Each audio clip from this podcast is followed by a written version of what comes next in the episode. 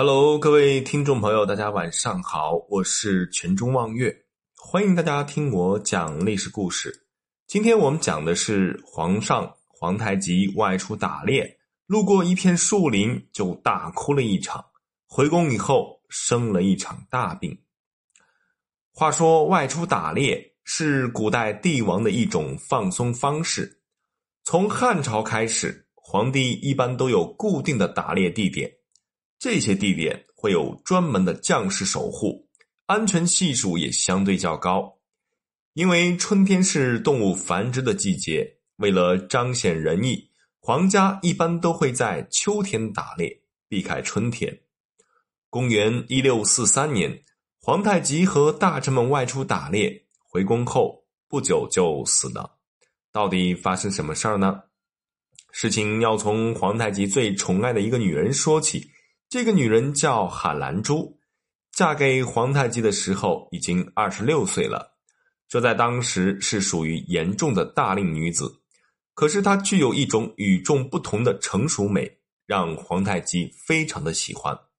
皇太极册封五大福晋的时候，本想册封海兰珠为皇后，可是当时海兰珠的姑姑哲哲早已经嫁给了皇太极，如果让海兰珠做皇后，恐怕。哲哲的家族会不同意，经过深思熟虑以后，这才封哲哲做了皇后，而海兰珠则封为东归成妃，仅次于皇后。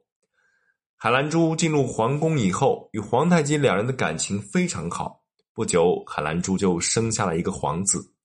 公元一六四一年，皇太极去经辽宁临海指挥松锦会战的时候，发生了一件不幸的事情。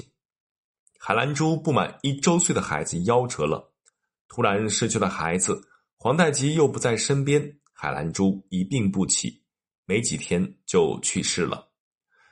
知道海兰珠病重的消息后，皇太极急忙从战场返回皇宫，仅仅战马就跑死了五匹。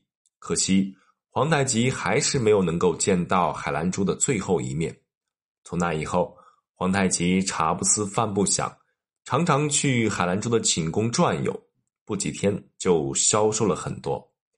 大臣们看到皇太极伤心，就想帮皇帝解闷，于是他们提出和皇帝一起去打猎。